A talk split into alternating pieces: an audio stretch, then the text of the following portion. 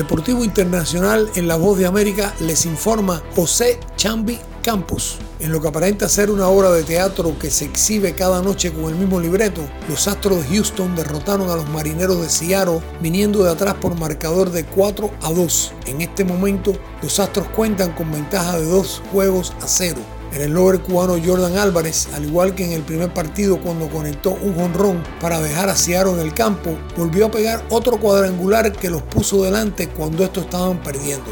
La serie se mueve a la ciudad de Seattle y donde si los marineros pierden un juego más estarían eliminados. La batalla de los Yankees de Nueva York y los Guardianes de Cleveland fue suspendida por los fuertes torrenciales.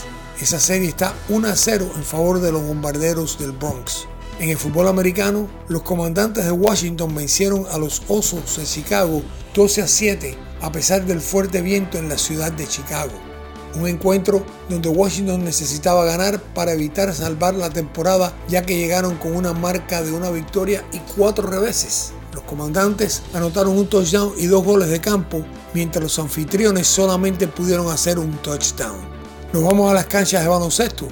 Los Osos Pardos de Memphis como visitantes derrotaron a los Pistones de Detroit 126 a 115 detrás de 31 puntos por parte de su astro Jan Moran, quien aparentemente ya está listo para la temporada regular que comienza este próximo 18 de octubre. En otro partido, los Truenos de Oklahoma City concluyeron su pretemporada con una victoria de 118 a 112 sobre las espuelas de San Antonio en la ciudad tejana. Jalen Williams con 21 canastas fue el mejor anotador por los truenos, mientras que Joshua Primo colgó 23 dígitos por los de la ciudad de los canales. Finalmente, un día como hoy hace 39 años, el Comité Olímpico haciendo justicia le devolvió a Jim Thorpe la medalla que ganara en la Olimpiada de Estocolmo en el 1912.